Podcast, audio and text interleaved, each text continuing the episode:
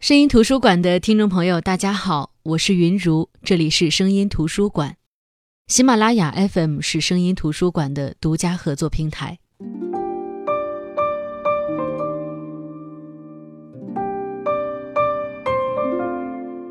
今天，诗人余光中在台湾高雄医院去世，终年九十岁。当我第一眼看到这个消息的时候，有一点恍惚。已经很久没有想起过他了。这个曾经感动过无数人的诗人，仿佛《乡愁》这首诗已经是进入我们骨子里的一个很平常的存在。但恍惚过后，是无数声叹气。为什么叹气？是因为两岸文化交流又少了一个重量级的大师吗？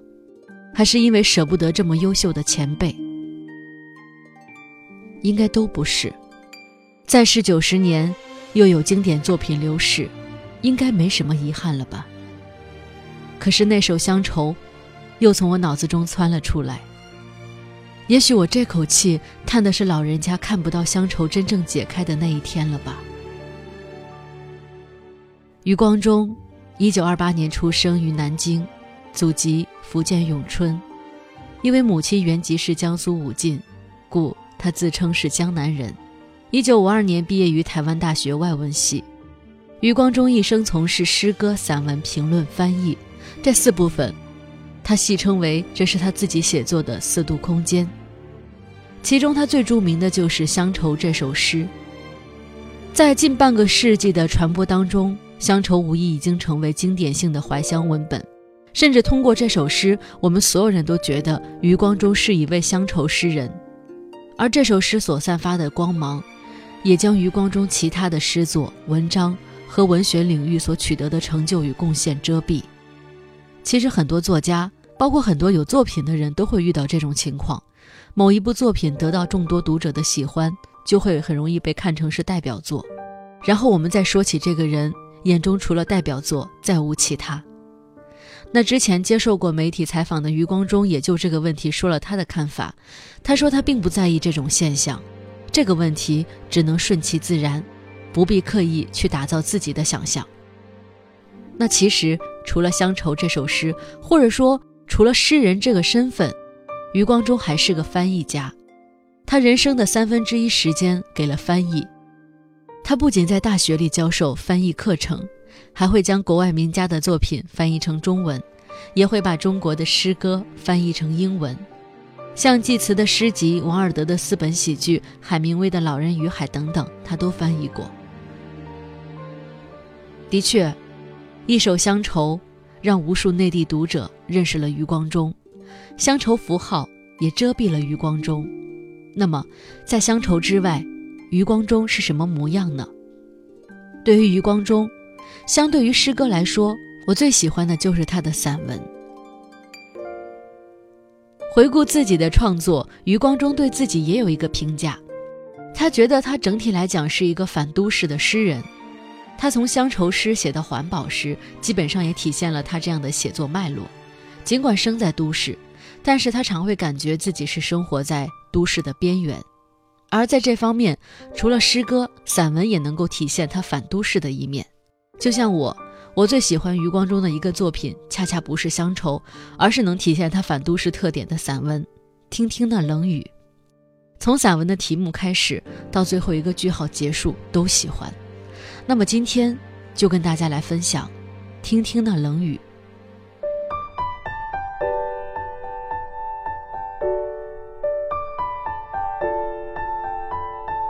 惊蛰一过，春寒加剧。先是料料峭峭，继而雨季开始，时而淋淋漓漓，时而淅淅沥沥，天潮潮，地湿湿，既连在梦里，也似乎把伞撑着。而就凭一把伞，躲过一阵潇潇的冷雨，也躲不过整个雨季，连思想也都是潮润润的。每天回家。曲折穿过金门街到厦门街迷宫式的长巷短巷，雨里风里走入霏霏，令人更想入非非。像这样子的台北，凄凄切切，完全是黑白片的味道。想整个中国、整部中国的历史，无非是一张黑白片子，片头到片尾，一直是这样下着雨的。这种感觉，不知道是不是从安东尼奥尼那里来的。不过那一块土地是久违了，二十五年四分之一的世纪，即使是雨，也隔着千山万山、千伞万伞。二十五年，一切都断了，只有气候，只有气象报告还牵连在一起。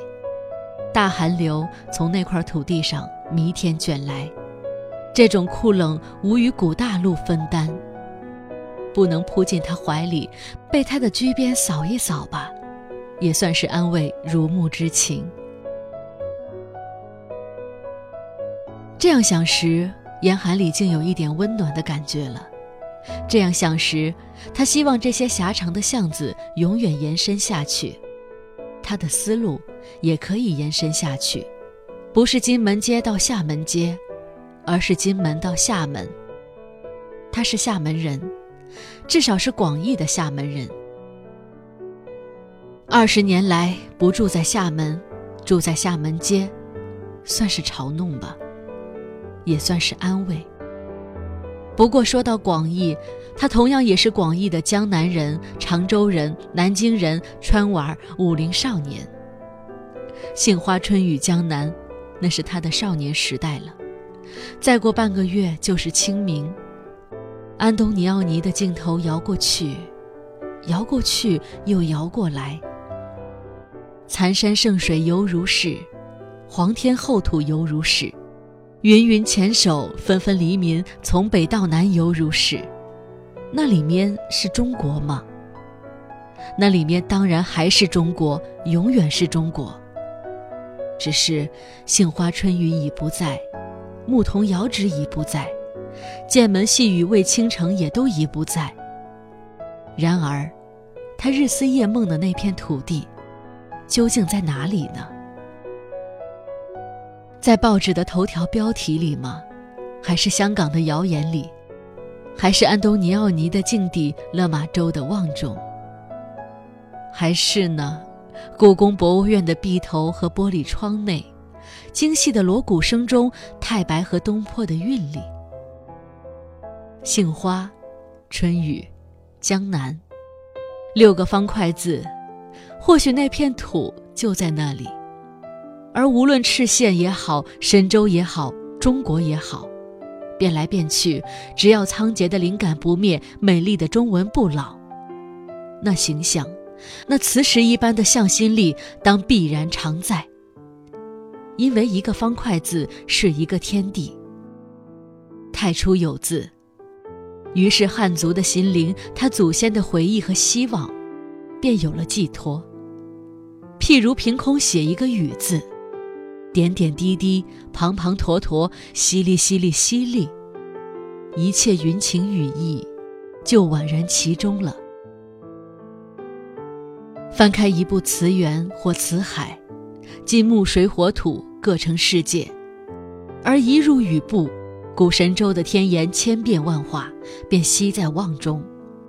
美丽的霜雪云霞，骇人的雷电劈包，展露的无非是神的好脾气与坏脾气。气象台百读不厌，门外汉百思不解的百科全书。听听那冷雨，看看那冷雨，嗅嗅闻闻那冷雨，舔舔吧那冷雨。雨在他的伞上，这城市百万人的伞上，雨衣上、屋上、天线上，雨下在基隆港，在防波堤，在海峡的船上。清明这季雨，雨是女性，应该最富于感性。语气空而迷幻，细细嗅嗅，清清爽爽，新新，有一点点薄荷的香味，浓的时候，竟发出草和树木发后特有的淡淡土腥气。也许那竟是蚯蚓蜗牛的腥气吧，毕竟是惊蛰了呀。也许地上的、地下的生命，也许古中国层层叠叠的记忆，皆蠢蠢而乳。也许是植物的潜意识和梦吧，那兴起。第三次去美国，在高高的丹佛他山居了两年。美国的西部多山多沙漠，千里干旱，天蓝似安格罗萨克逊人的眼睛，地红如印第安人的肌肤，云却是罕见的白鸟。落基山簇簇耀目的雪峰上很少飘云千雾，一来高，二来干，三来森林线以上，山白也止步。中国诗词里“荡胸生层云”或是“商略黄昏雨”的意趣，是落基山上难睹的景象。落基山岭之胜，在石，在雪，那些奇岩怪石相叠互倚，砌一场惊心动魄的雕塑展览。给太阳和千里的风看，那雪白的虚虚幻幻，冷的清清醒醒，那股皑皑不绝、一仰难尽的气势，压得人呼吸困难，心寒眸酸。不过要领略“白云回望河，青霭入看无”的境界，仍需回来中国，最饶云气氤氲、雨意迷离的情调。两度夜宿溪头，树香沁鼻，萧寒洗肘。枕着润碧湿翠、苍苍交叠的山影和万籁都歇的岑寂，仙人一样睡去。山中一夜薄雨，次晨醒来，在旭日未升的原始幽静中，冲着隔夜的寒气，踏着满地的断柯折枝和仍在流泻的细谷雨水，一径探入森林的秘密，曲曲弯弯步上山去。溪头的山，树密浓雾，蓊郁的水汽。从谷底冉冉升起，时稠时稀，蒸腾多姿，幻化无定，只能从雾破云开的空处窥见乍现即隐的一峰半壑。要纵览全貌，几乎是不可能的。至少入山两次，只能在白茫茫里和溪头珠峰玩捉迷藏的游戏。回到台北，世人问起，除了笑而不答、心自闲、故作神秘之外，也无非山在虚无之间罢了。云料烟绕，山隐水调的中国风景，由来与人送画的韵味。那天下，也许是赵家的天下，那山水却是米家的山水。而究竟是米氏父子下笔向中国的山水，还是中国的山水上纸向宋画，恐怕是谁也说不清楚了吧。雨不但可嗅。可观，更可以听，听听那冷雨，听雨，只要不是石破天惊的台风暴雨，在听觉上，总有一种美感。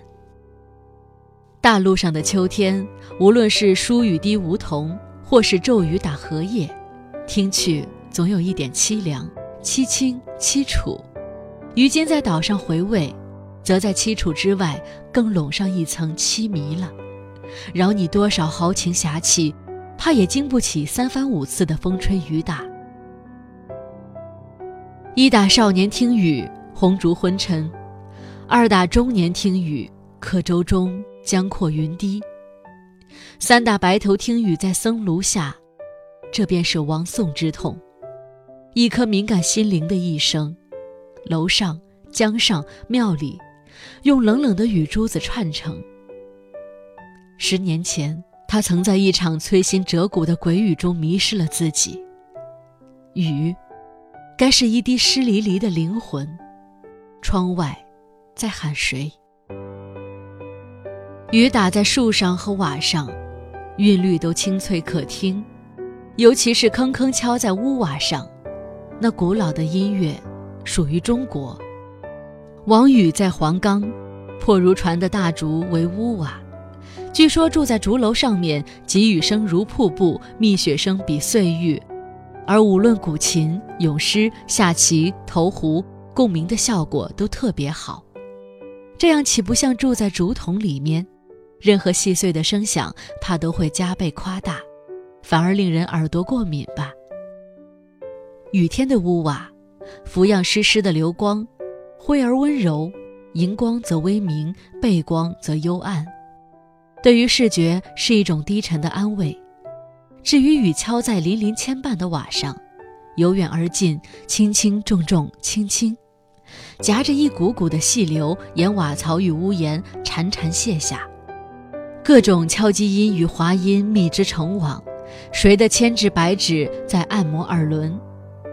下雨了，温柔的灰美人来了，她冰冰的纤手在屋顶抚弄着无数的黑剑呀灰剑，把晌午一下子走成了黄昏。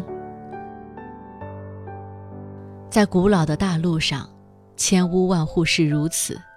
二十多年前，出来这岛上，日式的瓦屋也是如此。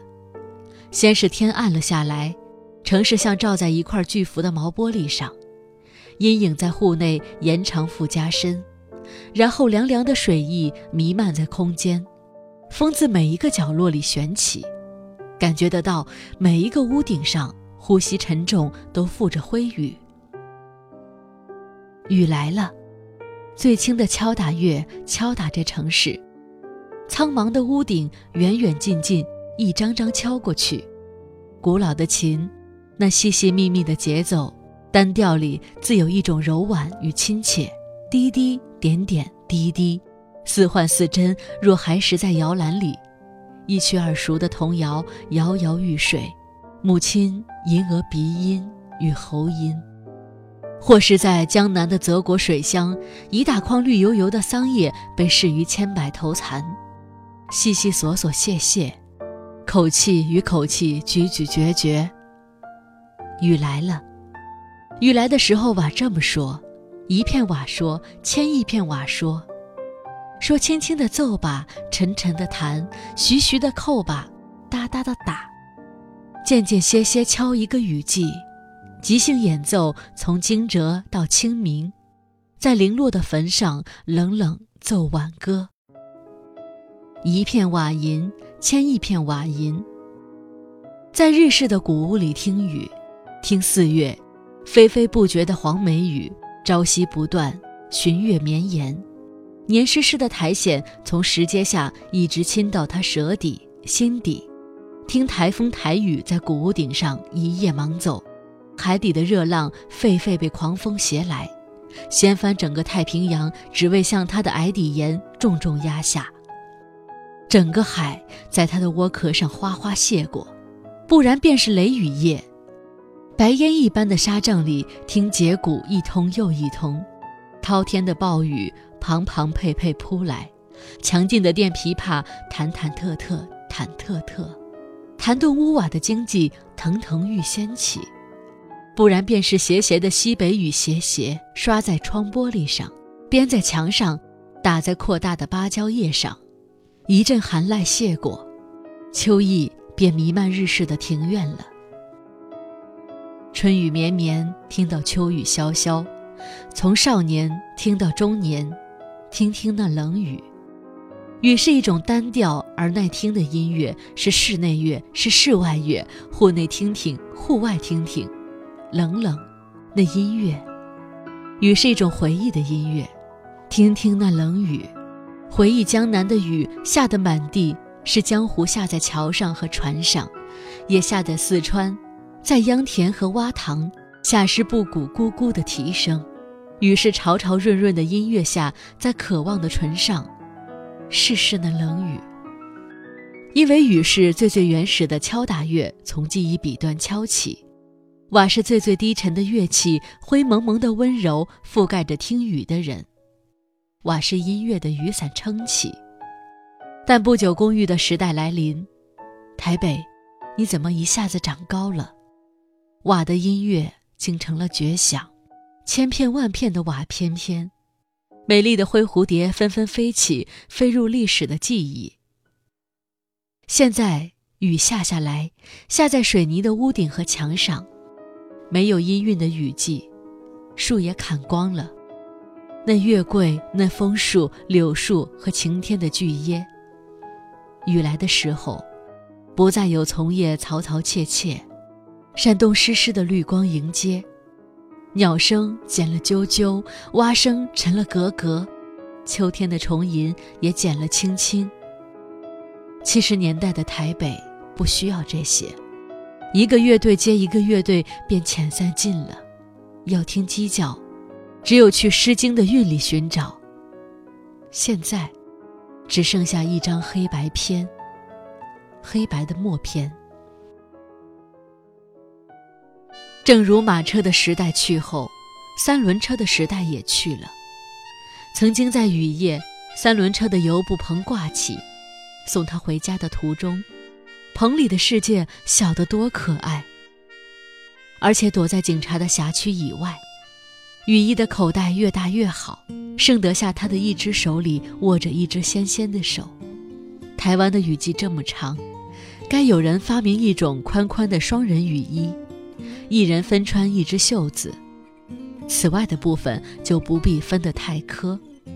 而无论工业如何发达，一时似乎还废不了雨伞，只要雨不倾盆，风不横吹。撑一把伞在雨中，仍不失古典的韵味。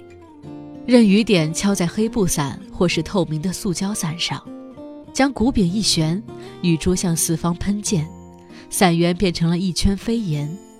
跟女友共一把伞，该是一种美丽的合作吧？最好是初恋，有点兴奋，更有点不好意思。若即若离之间，雨不妨下大一点。真正初恋。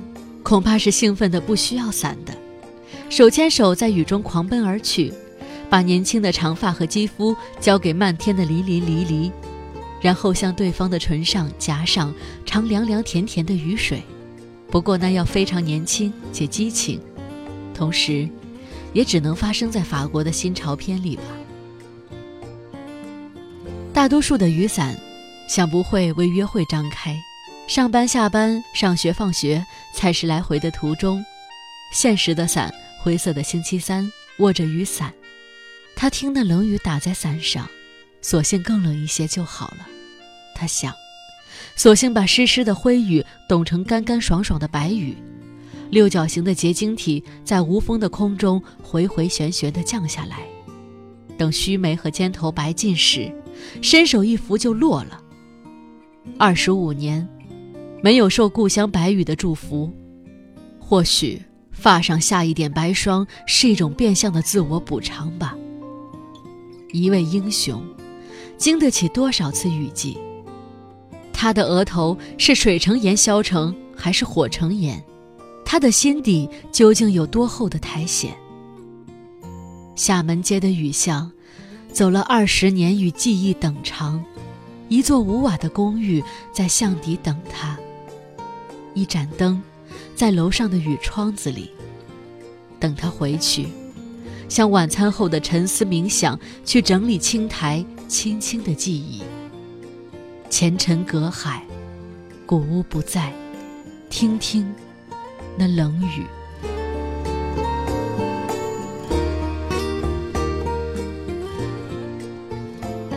这就是余光中散文的代表作品《听听那冷雨》。文章虽然通篇是写雨、写愁、写离怨，可能不同的人从这篇散文里会看出来不同的内容。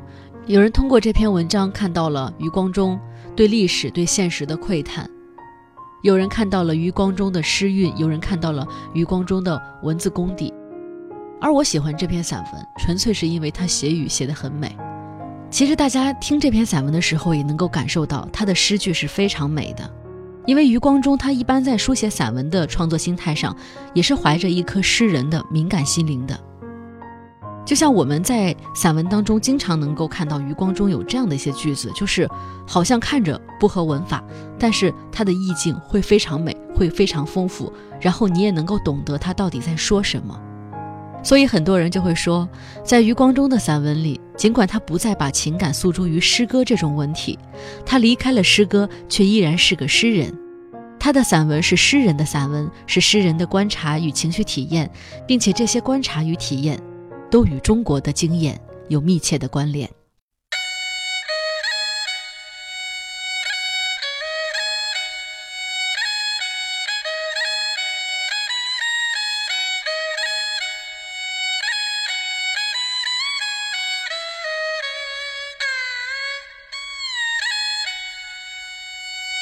好的，这就是今天的声音图书馆。今天主要跟大家分享了余光中的散文《听听那冷雨》。私德有如内衣，脏不脏自己知道；声名有如外套，美不美他人评定。这是在世九十年的诗人余光中所说的格言。他以他强大的人格魅力存于世，又用他深厚的文字力量留于世。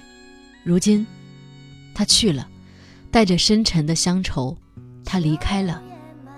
我们追思，我们感慨，我们不舍，但幸好，他留下了最好的作品。好的，我是云如，这里是声音图书馆，我们下期再见。他怀想曾少年，